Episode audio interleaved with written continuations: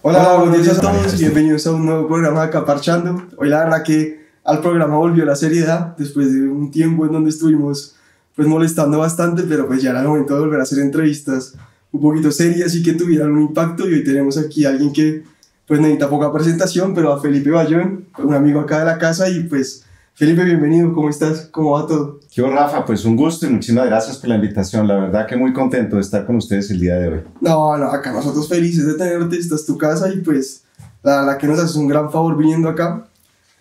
Y bueno, Felipe, entre tanto tema que podemos hablar hoy, porque hay mucho, mucho de donde cogernos, hay algo que quería traer, que me lo dijo mi tío Chihuiro, que te preguntara y que le aprovecho para mandarle un, buen, un gran saludo, y es el tema primero de Deepwater Horizon, que es eh, una cosa que poca gente sabe, pero quería que se contara hoy, que fue cómo se, digamos, el, el vertimiento más grande de petróleo en la historia por una explosión de una plataforma, que creo que fue un tema que, pues, tú nos dirás, pero creo que marcó tu vida profesional, te enseñó mucho, y quería empezar por ahí un poquito, eh, que nos, pues así te la tiro de cómo fue esto para ti, estabas viviendo en el exterior, por fuera, y cómo fue manejar una crisis tan, tan... Claro que sí. Pues como, y sobre todo que todavía se habla, se producen películas, es como haber estado en un Titanic, creo. Bueno, pues a Chihuahua un saludo especial. Sí, primero, claro. Y, y un abrazo. Eh, y eso es, era el año 2010 en el Golfo de México. El Golfo de México en la parte de los Estados Unidos, que es un sitio que produce dos, dos y medio millones de barriles para la que la, la gente lo tenga más o menos dimensionado. O sea, esa área en el mar, lo que se conoce como offshore, puede producir unas tres veces lo que produce Colombia en términos Ok. de crudo. O sea, solo esa zona producción. Solo esa zona. Ok. Estados Unidos es el mayor productor de crudo del mundo y el mayor productor de gas del mundo. Y en el 2010 se estaba perforando un pozo exploratorio.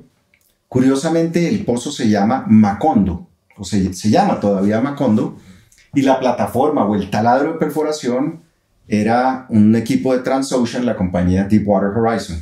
Específicamente se llamaba así el equipo.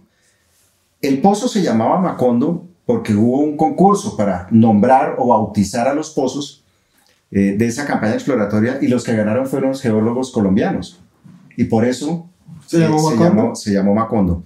Y en abril del 2010 hubo varios factores, eso no fue una sola causa, varias cosas que se alinearon eh, y permitieron o llegaron a que se generara eh, la emergencia eh, de pérdida de control operativo, o sea, se perdió el control del pozo. Eso generó un influjo de hidrocarburos a la plataforma de perforación. La plata- el, el crudo y el gas se prendieron, o sea, hubo un incendio y hubo explosión, costándole la vida a 11 personas. Y la, la, todo el trabajo de emergencia y de respuesta duró un poco menos de tres meses, de abril a julio. Yo llego en agosto, o sea, ya se había acabado el manejo de la emergencia como tal. ¿Y ¿Qué a, quedaba? ¿Y a, qué te, a qué te llaman? Y, y Entonces- primero, cuando lo llaman a uno a ese, a ese lío, ¿cómo responde uno? Porque, pues, o sea, No, pues era, primero, eh, yo estaba trabajando en ese momento en BP, estaba como presidente del Cono Sur, en. Buenos Aires. Eh, me voy para, para Houston y me dicen, oiga, necesitamos ayuda. Eh, y gente que yo conocía de tiempo atrás, y la ayuda específica era para eh, ayudar en términos de entender cuáles eran las lecciones que se estaban aprendiendo del accidente. Nuevamente, un accidente con fatalidades, con un impacto ambiental grande, donde había reguladores, había comunidades, había otras compañías, estaba pues obviamente el gobierno federal de los Estados Unidos, otros países. Eh, y, y, pues fue un, proceso largo porque todas las investigaciones iban andando en la medida que uno iba recopilando eh, todo lo que eran lecciones aprendidas. Y tuve la oportunidad de, de, a raíz del trabajo, reunirme con reguladores en Estados Unidos, pues las autoridades ambientales, técnicas y por fuera también, y compartir esas lecciones aprendidas. Y era un lío ambiental, social, donde... De todo tipo, de Ok. todo tipo. Entonces hubo crudo que llegó a las costas, eh, que dañó, por ejemplo, o impactó zonas eh, turísticas. Ok, y Felipe, ¿cómo haces tú para ponerle el cuerpo a los problemas en, en esas situaciones? Porque veo que es algo que es, pues, como recurrente en tu vida profesional, en donde, pues, digamos, uno, yo aquí me estreso un montón porque un invitado me cancele. pero Mm. viéndolo en, no sé, pandemia, Deepwater Horizon, pues lo que fue después Ecopetrol, que ya vamos a entrar ahí. ¿Tú cómo haces? O sea, ¿vives el día a día o, o eso qué consejo das para manejar Sí. temas que requieren responsabilidad y requieren realmente poner el hombro a la vaina? Sí, el manejo de crisis como tal requiere eh, que en la medida de lo posible uno no improvise, que uno se prepare para que cuando llegue la crisis uno esté listo. Y hay entrenamientos, hay, eh, digamos, capacitaciones, hay estructura.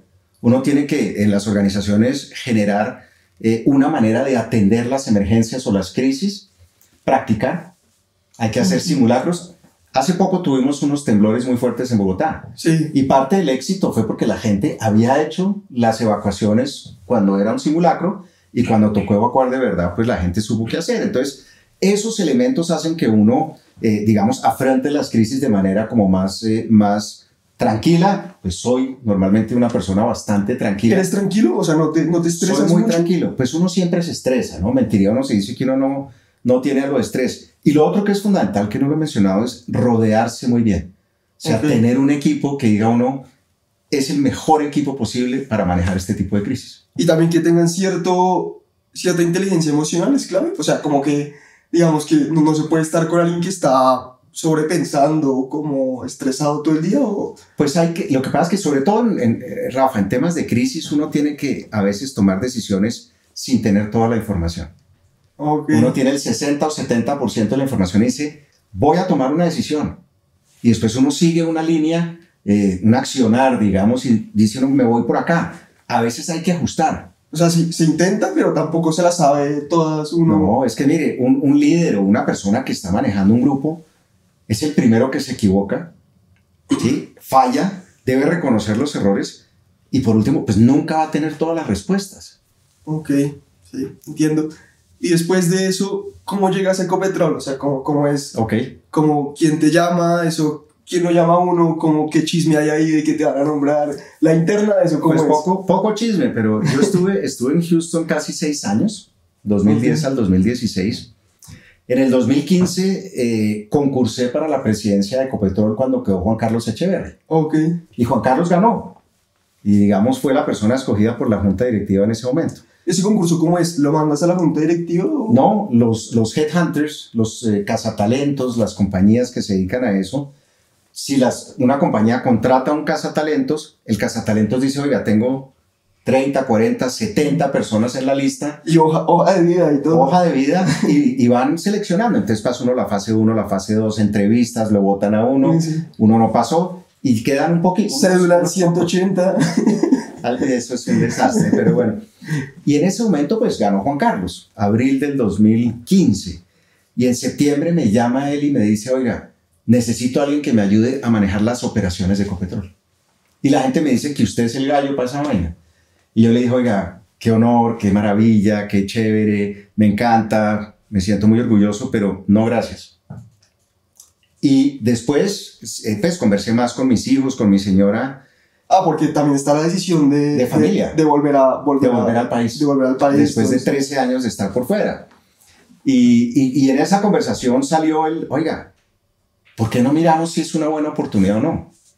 Mis hijos no habían vivido en Colombia, entonces llamé a Juan Carlos y le dije, oiga, mire, yo sé que le dije que no, fíjate que uno no es río para no devolverse, como dicen. Sí, sí, ok. Y le dije, oiga, yo le había dicho que no, pero cuénteme usted qué visión de Ecopetrol y qué visión de país tiene. Ok. Me entrevistó, pues tuve unas entrevistas con él, me senté con la junta y me dijeron, si usted quiere venir, el puesto es suyo, que era para encargarse de las operaciones en Ecopetrol. Eso fue, llegué el 1 de febrero del 2016. Y a partir de ahí el salto a la presidencia, ¿cómo es? O sea... Entonces, pues trabajé con Juan Carlos y con otros, con María Fernanda Suárez, que fue ministra, eh, y nos tocó una crisis.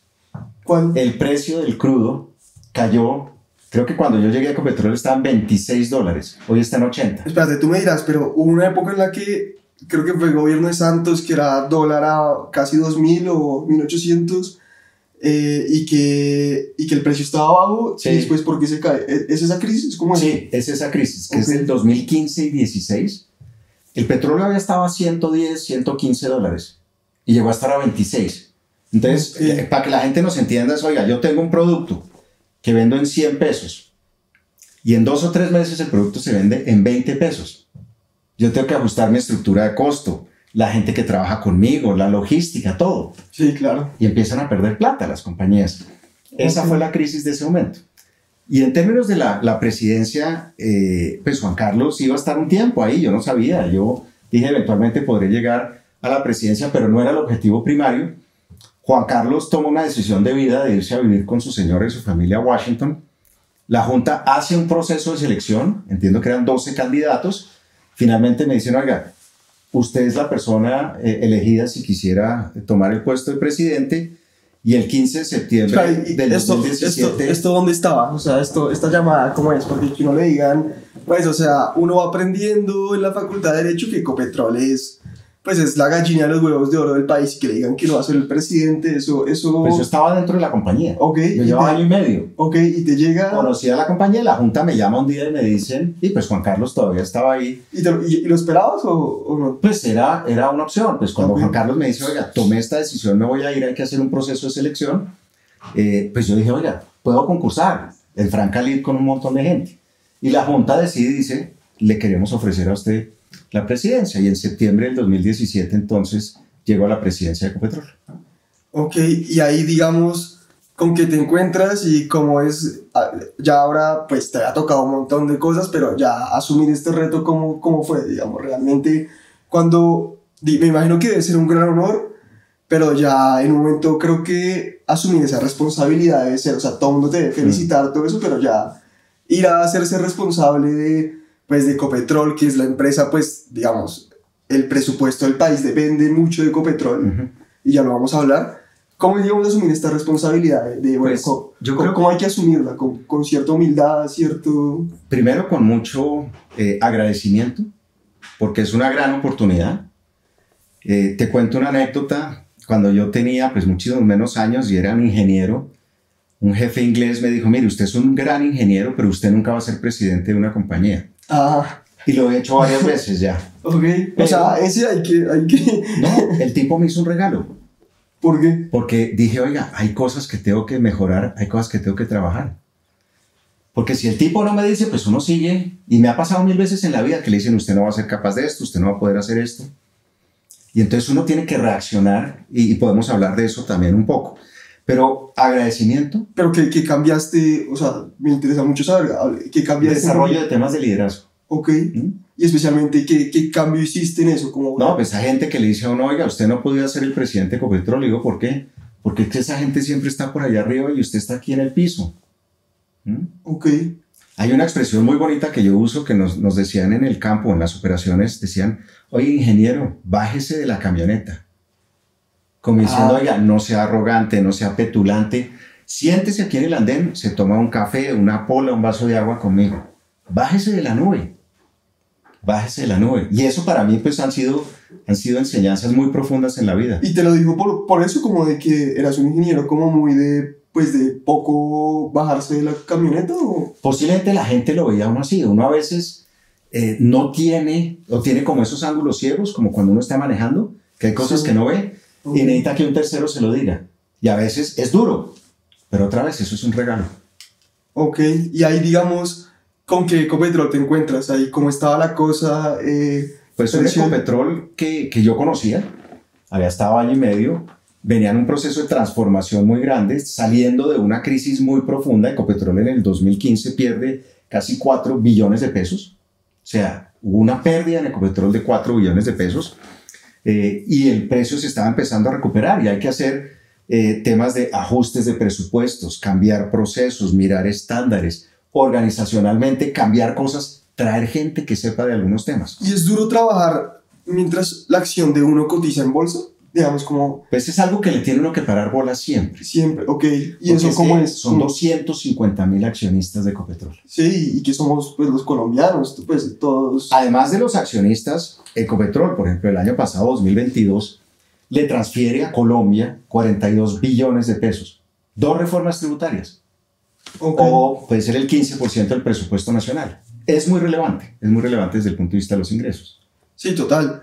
Y aquí, digamos, por el tema, digamos, de los ingresos es, y quiero, parte por lo que quiero en esta entrevista es dejarle a la gente la importancia que tiene el Ecopetrol para el país. pues tú ya dijiste que son dos reformas tributarias, pero digamos, pues no hay nadie mejor para que nos lo cuente. ¿Qué tiene que saber pues gente, la gente promedio para que diga, para que se den la magnitud de, de lo que es Ecopetrol? Como decir, oiga, es que si Ecopetrol deja de producir tantas utilidades, digamos, no se puede hacer tal cosa como eso. Yo, yo creo que hay varias cosas, varias cosas. La primera es que eh, tuve la oportunidad y Ecopetrol está cumpliendo 72 años en estos, en estos días. Eh, cuando uno iba a las regiones, la gente quería o quiere la iguana. ¿no? Ecopetrol es una compañía reconocida. Ecopetrol está en más de la mitad de los municipios del país. Ah, porque es una iguana. Ah, eso fue un tema hace ya 2007, si mal no estoy, donde hubo un concurso para escoger del Tunjo, que era el, el digamos, esta figura precolombina, se dijo, oiga, hay que modernizar la imagen de Ecopetrol. Ganó la iguana, había otras concursando. Okay. Eh, y lo más bonito es que uno salía con la iguana no solo en Colombia, por fuera de Colombia, y la gente viendo la iguana en una camiseta, en una cachucha, sabía, yo sé quién es usted. Y fíjate, la iguana tiene un mensaje de resiliencia. Es un, eh, digamos, un animal que ha durado muchísimo tiempo. Es un animal que está en muchas partes del país. Se adapta, está en diferentes regiones. Es como yo entiendo la iguana. Okay, y, la, y, la, gente ve una iguana y la gente para, la mira. Eh, la iguana tiene su gracia, ¿sí? Entonces tiene, tiene muchísimas cualidades, por lo menos a mí me parece absolutamente espectacular. Ok, y, en, bueno, y ya, porque me, me desvié del tema, pero volviendo a la pregunta, digamos, la iguana y que la gente quiera la iguana es por qué, porque Ok. ¿qué, qué es Ecopetrol realmente para, para nuestro país? Sí, Ecopetrol ha permitido que Colombia en, en gran medida tenga algo que se llama soberanía energética. ¿Eso qué quiere decir? Que en la medida de lo posible, el gas que consumimos 80% de los colombianos es colombiano. El diésel en su mayoría, a veces hay que importar un poco de diésel porque hay eh, de las más de 80 plantas que tienen las refinerías entre Barranca y Cartagena, hay un mantenimiento, hay que Claro, la, sacarlas. las refinerías que hacen para, porque digamos que a nosotros nos ve mucha gente que, que son, son como yo, que nos gusta el fútbol y... y A mí también me gusta el y- fútbol. Fútbol y nada más. Entonces, ¿qué hace una refinería así? Entonces, la refinería recibe crudo ok, y no un tipo de crudo. Hay una cosa que se llama la dieta de la refinería. Y entonces los ingenieros calculan cuál es la mejor dieta, calidad, volúmenes, precio, porque los crudos van variando y dicen, oiga, para dentro de dos o tres meses voy a hacer esta receta. Y le meto esa receta a la refinería.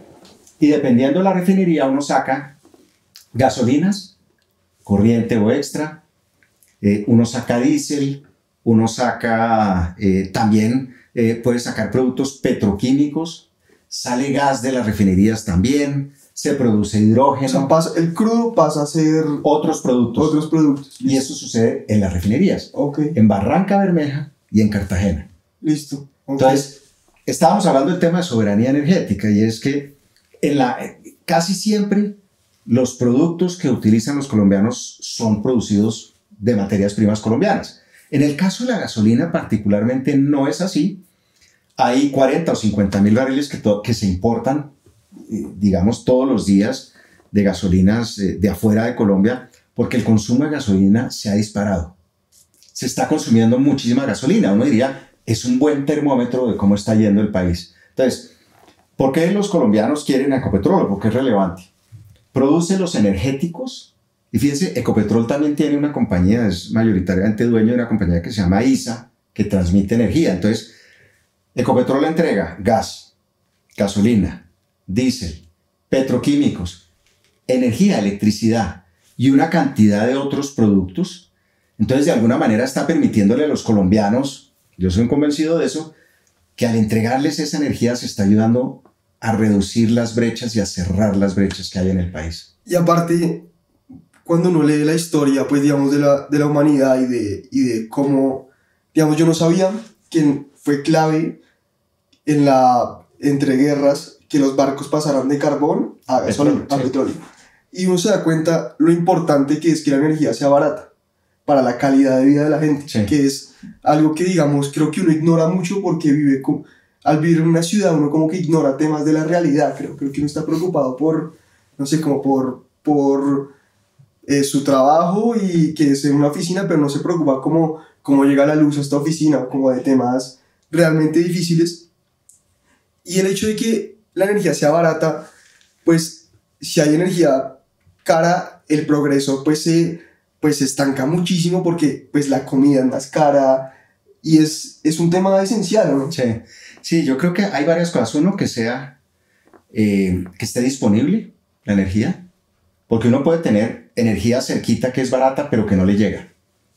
Ok. Entonces, que uno le llegue la energía. Y uno da por descontado que uno conecta el celular por la noche y el celular se cargó. Sí, total. Uno, uno que uno pincha el switch y la luz se prendió. Que uno abre el fogón y el fogón produce eh, con gas, digamos, No, y en- energía para cocinar. Y en Europa están en un lío con todo el tema de la guerra, la el guerra Ucrania. gas, que, que es un tema muy complicado. Vieron que son vulnerables. ¿sí? y somos muy vulnerables como, como, digamos, como humanidad en términos de energía. Pero la energía es fundamental.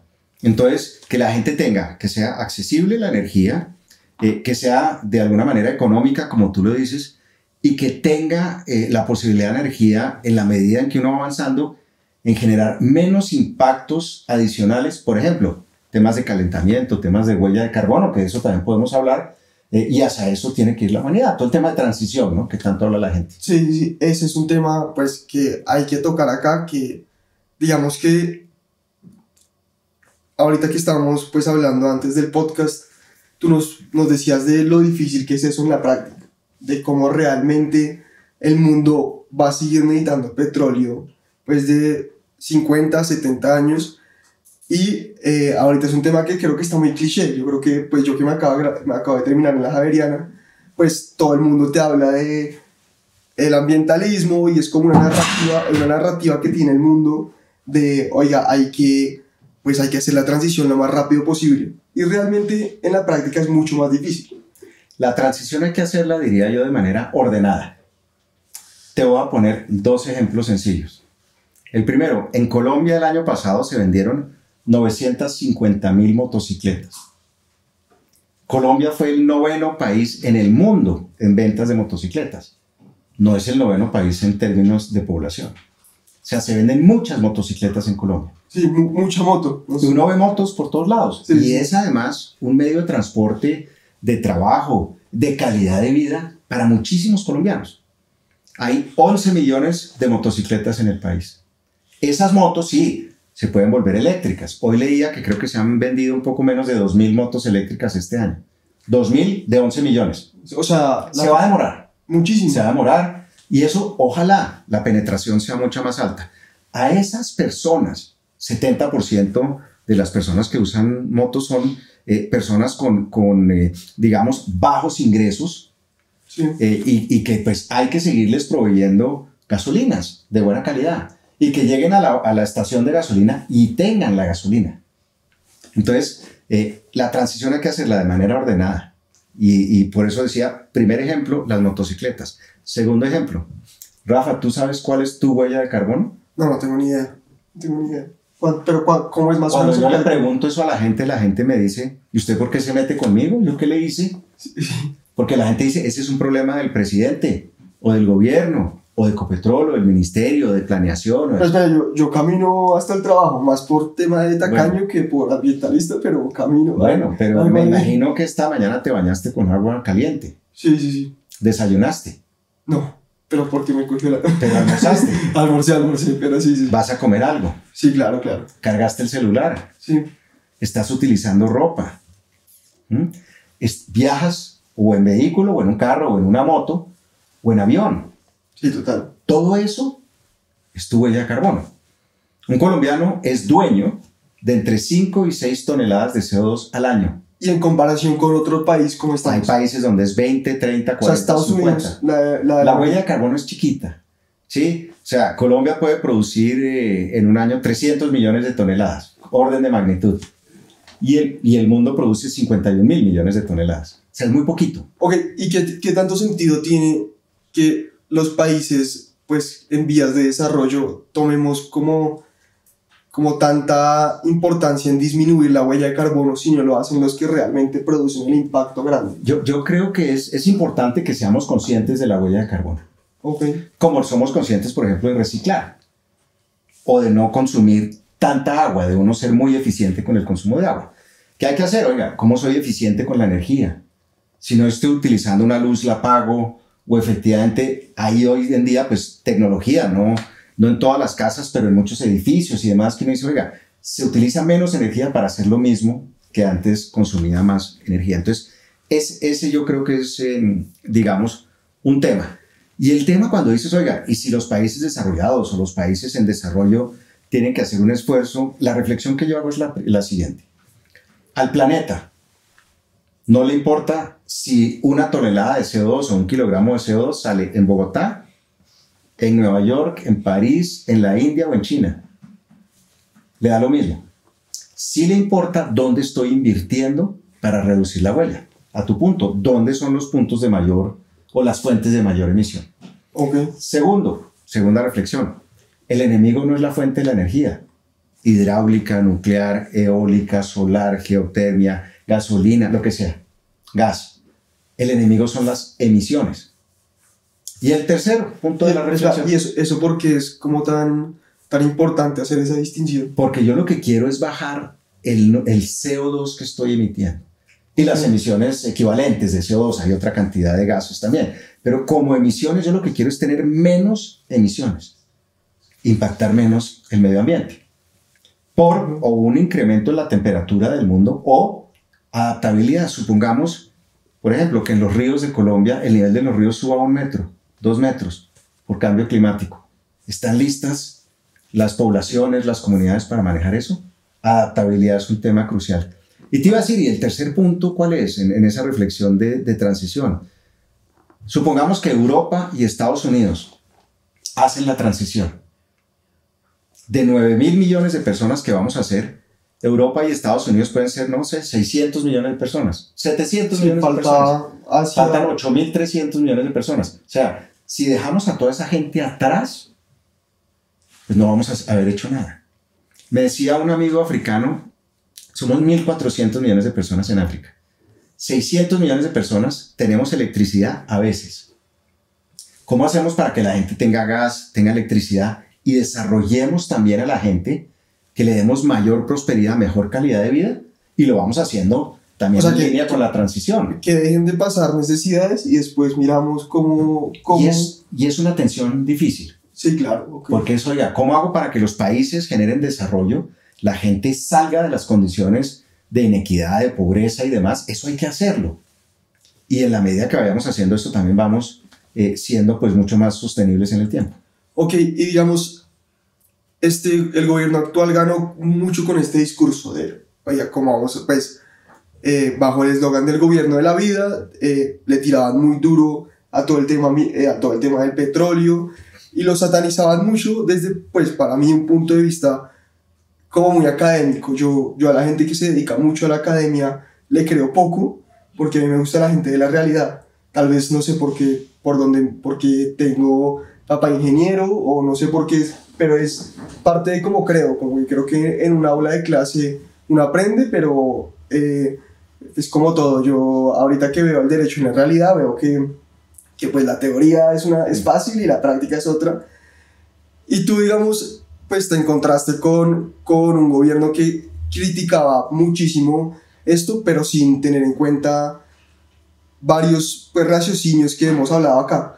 ¿Y cómo viviste el tema de las elecciones aquí en, Sí. en Ecopetrol? Pues, O sea, pues varias cosas. Uno, yo soy ingeniero, yo no soy político.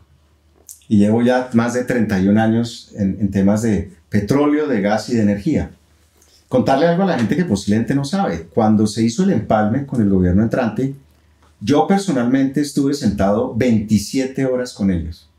27 horas. O sea, miramos muchísimos temas. Era un grupo por ahí de 30 o 40 personas que venía. Y miramos todos los temas.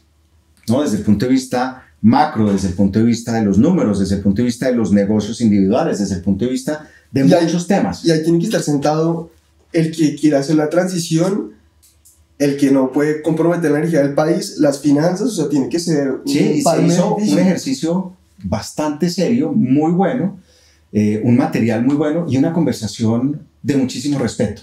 Ok. Entonces, para decir, oiga, mire, esto es lo que está haciendo Ecopetrol, no quiere decir que sea perfecto. Hay cosas que se pueden mejorar, hay cosas que se pueden acelerar. Tuve oportunidad de sentarme con el hoy presidente cuando era candidato. Tuvimos una sesión de cuatro horas también, cuando estaba en campaña, como lo hice con todos los candidatos, mostrarle en detalle qué hacía Ecopetrol. Y nuevamente hay cosas que se pueden acelerar, que se pueden hacer posiblemente de manera distinta. Pero un poco eh, lo que les diría a los que nos ven es, Ecopetrol ha pasado de ser una compañía de petróleo y gas a ser una compañía diversificada de energía cuando uno habla de hidrógeno verde, cuando habla de eólica, cuando habla de solar, cuando habla de geotermia, cuando habla de muchas otras que cosas. que esto la gente no lo sabe, creo, creo que no, posiblemente, la gente posiblemente asocia Ecopetrol con petróleo y... Y es fundamental el petróleo, sí. porque es que el petróleo, entre otras cosas, permite que las motocicletas tengan gasolina, que los camiones que transportan, eh, y estos días que ha estado tan difícil el transporte, sobre todo desde los llanos orientales, eh, con los temas de invierno y carreteras, que tengan el diésel para poder, eh, para, poder moverse. Y lo otro que es importante para decirle a la gente es que esos productos generan una cantidad de ingresos que permiten financiar proyectos de renovables que muchas veces no tienen la misma rentabilidad que los proyectos de petróleo. Ok, si es un problema con la energía renovable, la rentabilidad, pues que como inversión. Sí, fíjate, cuando hace 20 años, cuando empezaron, pues yo conocí los primeros temas de paneles solares, la gente decía, este negocio no da. Hoy ha bajado un 70-80% el costo. Cuando llegué a Ecopetrol me decían, ingeniero, aquí en Ecopetrol no podemos montar una granja solar. Eso no da, los números no cierran, no funciona. Cuando salí dejamos 208 megavatios de renovables instalados.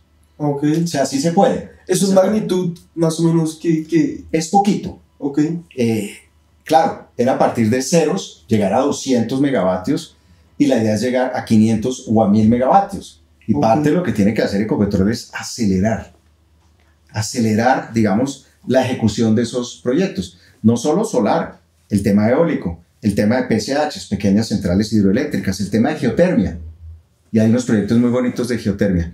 Entonces, por eso yo creo que es decir, oiga, ¿cómo hacemos para seguir utilizando el, el negocio tradicional para, eh, digamos, eh, generar recursos para lo que viene. Y un tema para que la gente también, también lo tenga, eh, digamos, en el radar. El año pasado, hace un año y medio, se lanzó una estrategia de Ecopetrol al 2040. Serán casi 20 años. Y eso pues va a modificarse, va a cambiar. Pero el resumen es que en esos 20 años había que generar una compañía nueva del tamaño del Ecopetrol de hoy que sea de negocios de bajas emisiones. O sea, un desafío grandísimo. Ok, ¿y eso hay que dejarlo estructurado? O? Eso, pues está la estrategia, la estrategia sigue vigente, la ajustarán, llegarán tecnologías nuevas, habrá cosas que se aceleren, habrá cosas que se demoren, pero se dejó un plan de vuelo eh, bastante bien, eh, digamos, eh, definido, con muchísimo, digamos, trabajo de gente muy conocedora por detrás, para eso, para tener un plan de vuelo. Ok, listo. Y aquí hay un, otro tema, es el tema de la pandemia. Ese fue un tema que, otra crisis que también te coge, pues, totalmente desprevenido, o había, había algún protocolo en Ecopetrol para eso, o, o nada. Había, eh, generamos un protocolo muy rápidamente.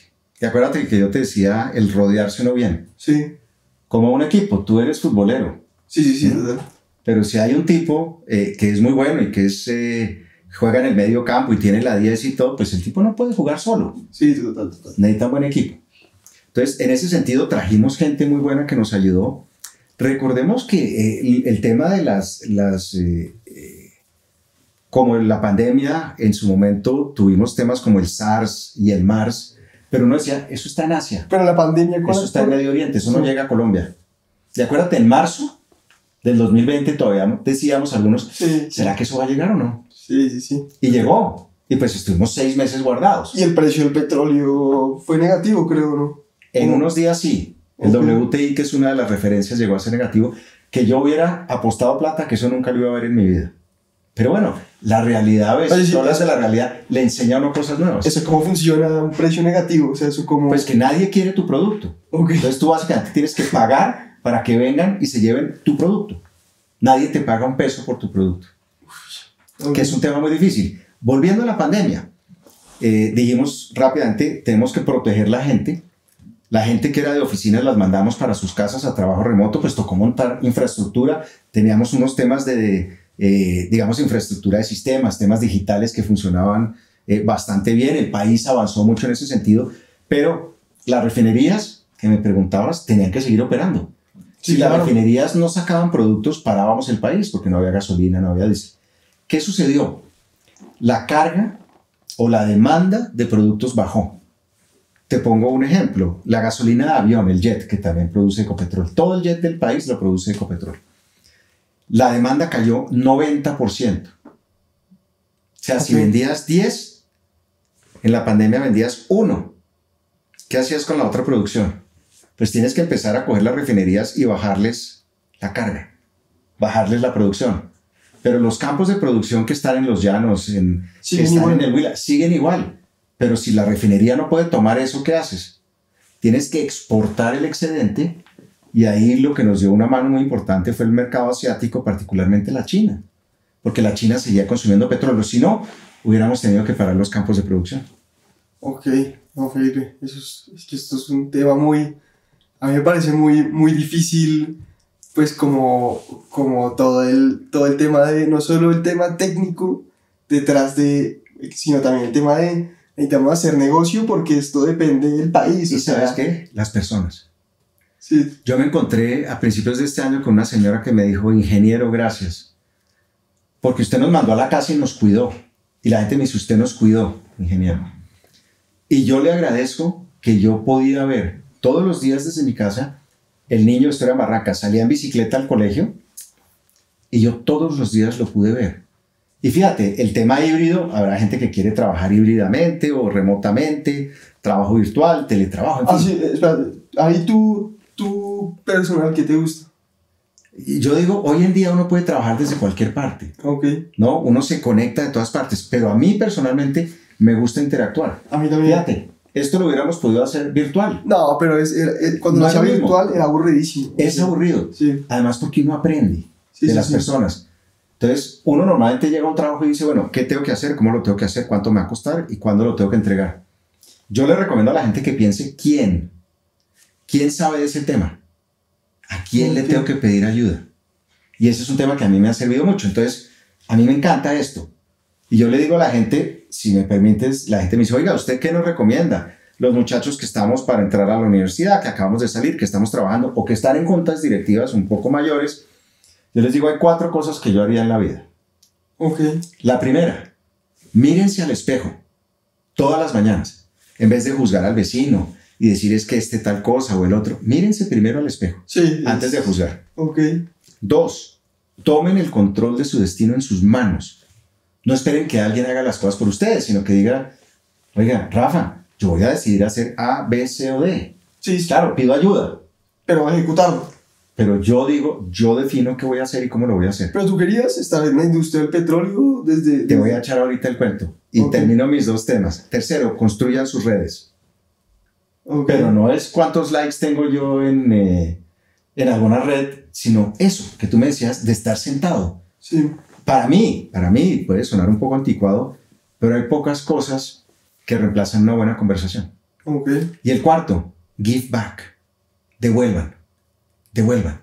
Una de las mejores maneras de hacer las cosas en la vida es devolver, devolverle a los demás. ¿Cómo entré a la industria petrolera? Sí, sí, sí. Dos minutos entonces.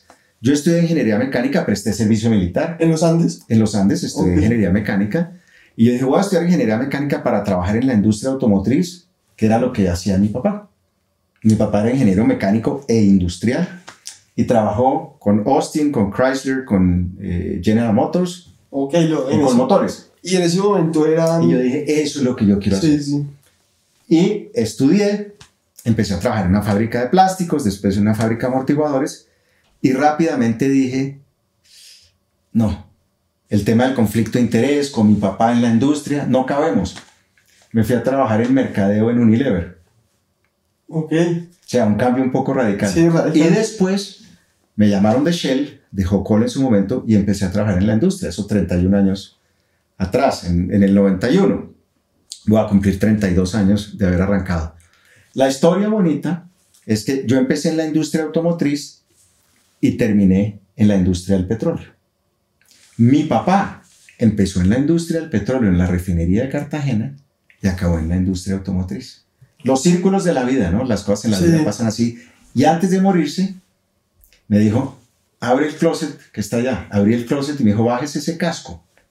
Un casco de aluminio, como las películas de John Wayne. ¿bien? Sí, sí, sí. me dijo, este casco es para ti. Era el casco de él cuando estaba en la refinería. Entonces, la vida son como círculos pequeños y las cosas van y vienen. Y la paciencia me imagino que también jugó un papel fundamental, ¿no? También, ¿no? O sea, como de, que a, mí me, a, mí me, cuesta aquí con el podcast y eso ser paciente, digamos, uno quiere, pues yo ya quiero romperla y ya ver plata por todos lados y que aquí tengamos mil sponsors, pero creo que pues uno aprende de tipos pues como tú que les ha tocado mucha responsabilidad es ser paciente, como de, oiga. Sí. Eh, pues yo creo que la paciencia es importante, pero es importante también tener claro a dónde quiero llegar. Ok. Y ser determinado, disciplinado, hacer cosas que a veces uno dice, yo no quiero hacer esto. Yo tuve un jefe hace muchísimos años que me dijo, lo primero que uno tiene que hacer cuando llega a un puesto o cada día a la oficina, haga lo que más jartera le dé hacer primero. Ok. Y sale de eso. Y deja las cosas chéveres para... Para después, para dedicarles más tiempo. Entonces, yo soy paciente, pero yo soy en ese sentido, eh, digamos, una mezcla de rigurosidad, una mezcla, tengo algo de impaciencia también porque cuando le digo, oiga, necesito resultados. ¿De acuerdo? Llegué a Ecopetrol y les dije, bueno, yo quiero ver mi agenda los próximos tres meses. la gente mira decía, pero si no sabemos qué va a pasar mañana, ese tema de poder mirar hacia adelante y poder decir cómo genera un orden. Y eres muy psicorrígido, como rutinario. No, no, no, yo, yo aprendo un montón. Ok. Yo soy de la era del pre-internet y eso no es un cumplido. O sea, cuando yo eh, estaba estudiando en el colegio, no había computadores personales y en la universidad tampoco. Tocaba... Tocaba perforar unas tarjetas de cartón y cada línea de código era una, una tarjeta. Entonces uno andaba con 600 tarjetas que era el programa, lo entregaba en un computador en la universidad lo corrían y le devolvían a uno o un resultado bueno o algo que uno decía, esto no ocurrió. Hoy en día tiene muchísima más capacidad un celular. Entonces, eso no existía. Entonces, tocó aprender cosas nuevas. Y el otro consejo que les daría yo es, a veces hay que desaprender cosas para aprender cosas nuevas. ¿Cómo y en qué, cómo en qué lo has vivido? Por ejemplo, inteligencia artificial. Ah, sí. Entonces, mi hijo que tiene 22 años me decía, papá, eh, nos vamos a quedar sin puesto, todos. A los abogados los van a reemplazar todas las máquinas. No, ojalá, no, ojalá que no, ojalá que no, pero ojalá, pues tal vez. Pero fíjate, hoy una máquina puede hacer una lectura de casos, de expedientes, mucho más rápido que uno. Sí, sí, sí. ¿Mm? Y de manera mucho más completa. Entonces, ¿qué hicimos?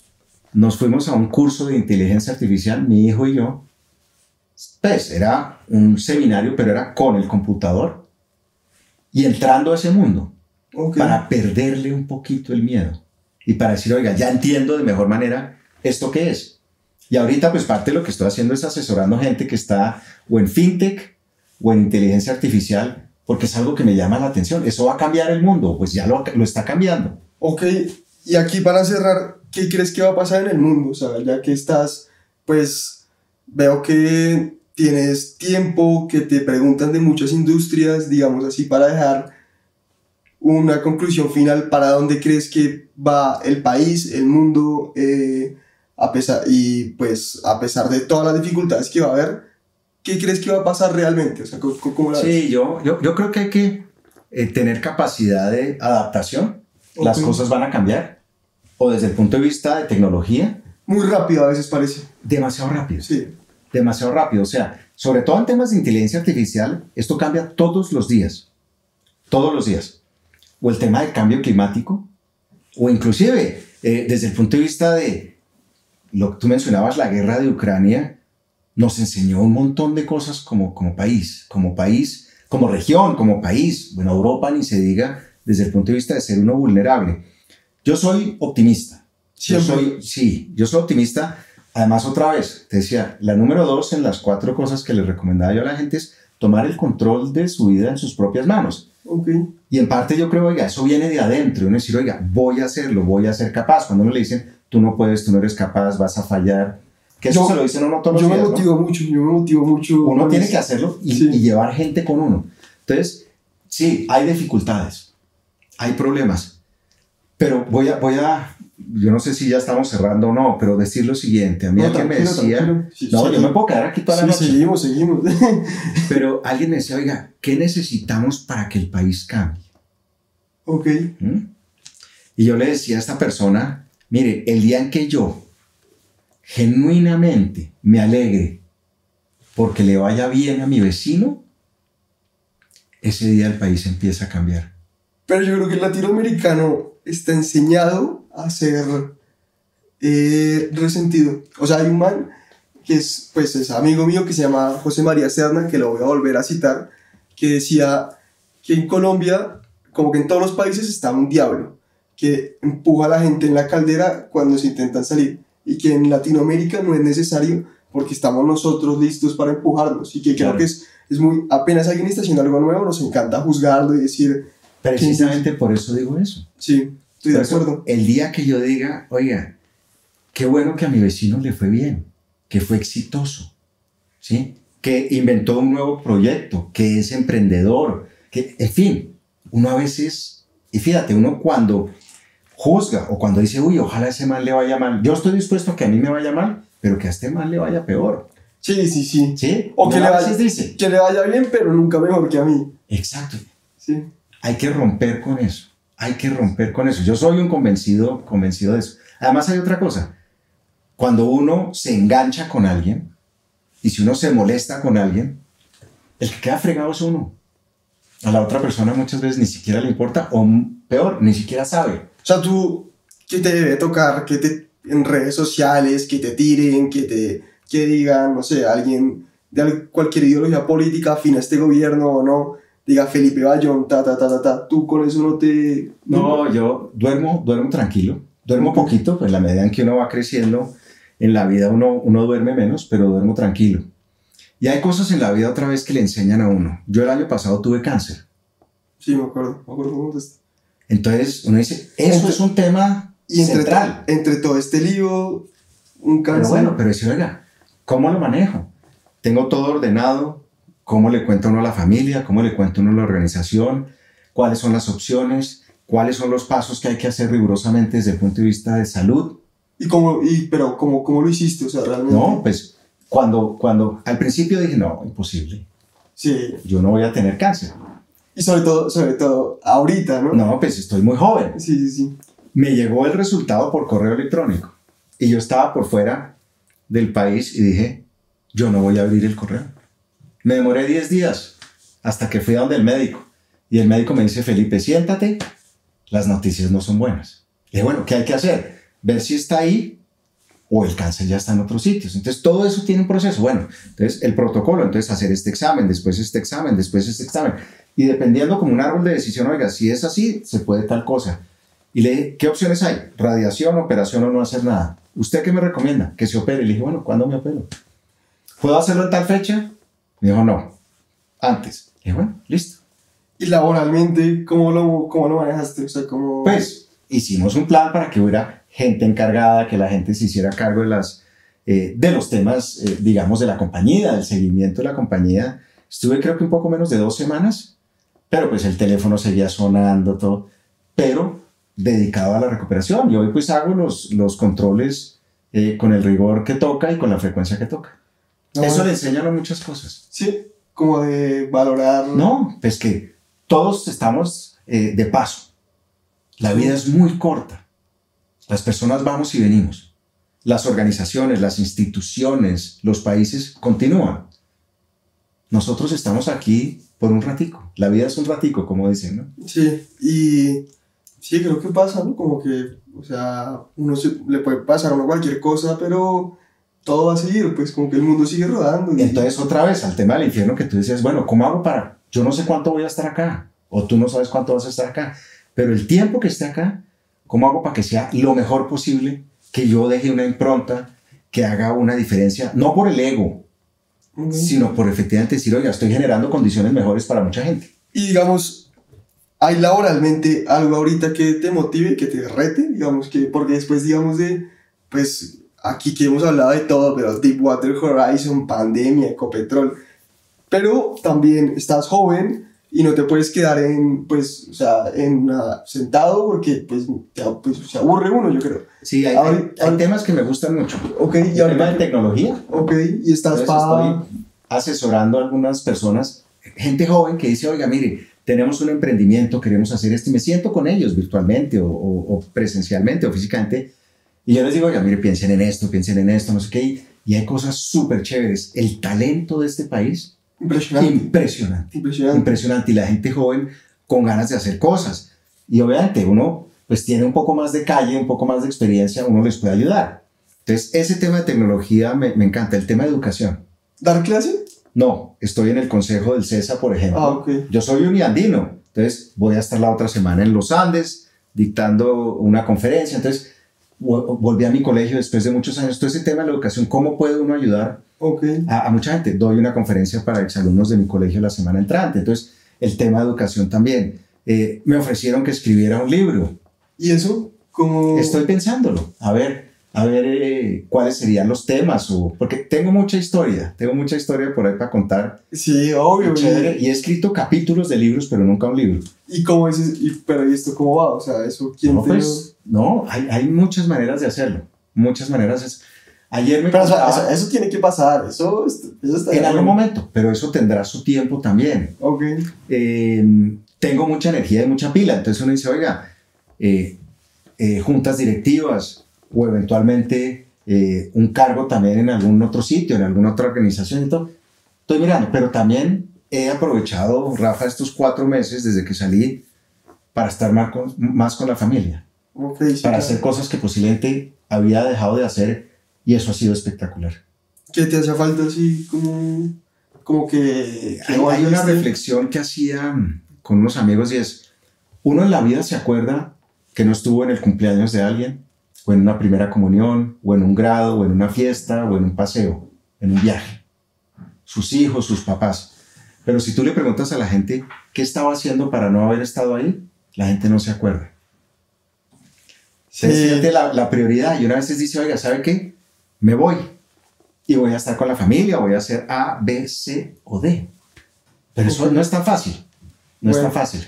Bueno, Felipe, yo contigo me podría quedar hablando pues mucho tiempo más, pero le vamos a... a se va a acabar la memoria de la cámara.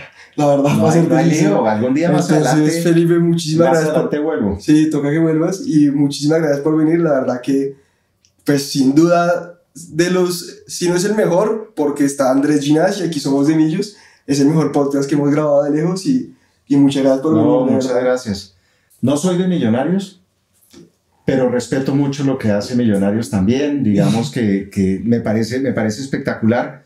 Eh, y otra vez, qué bueno que no diga, sin ser mi equipo, que les vaya bien, que representen bien al país. Entonces, pues no, muchas gracias por la invitación. Muy contento. No, Felipe,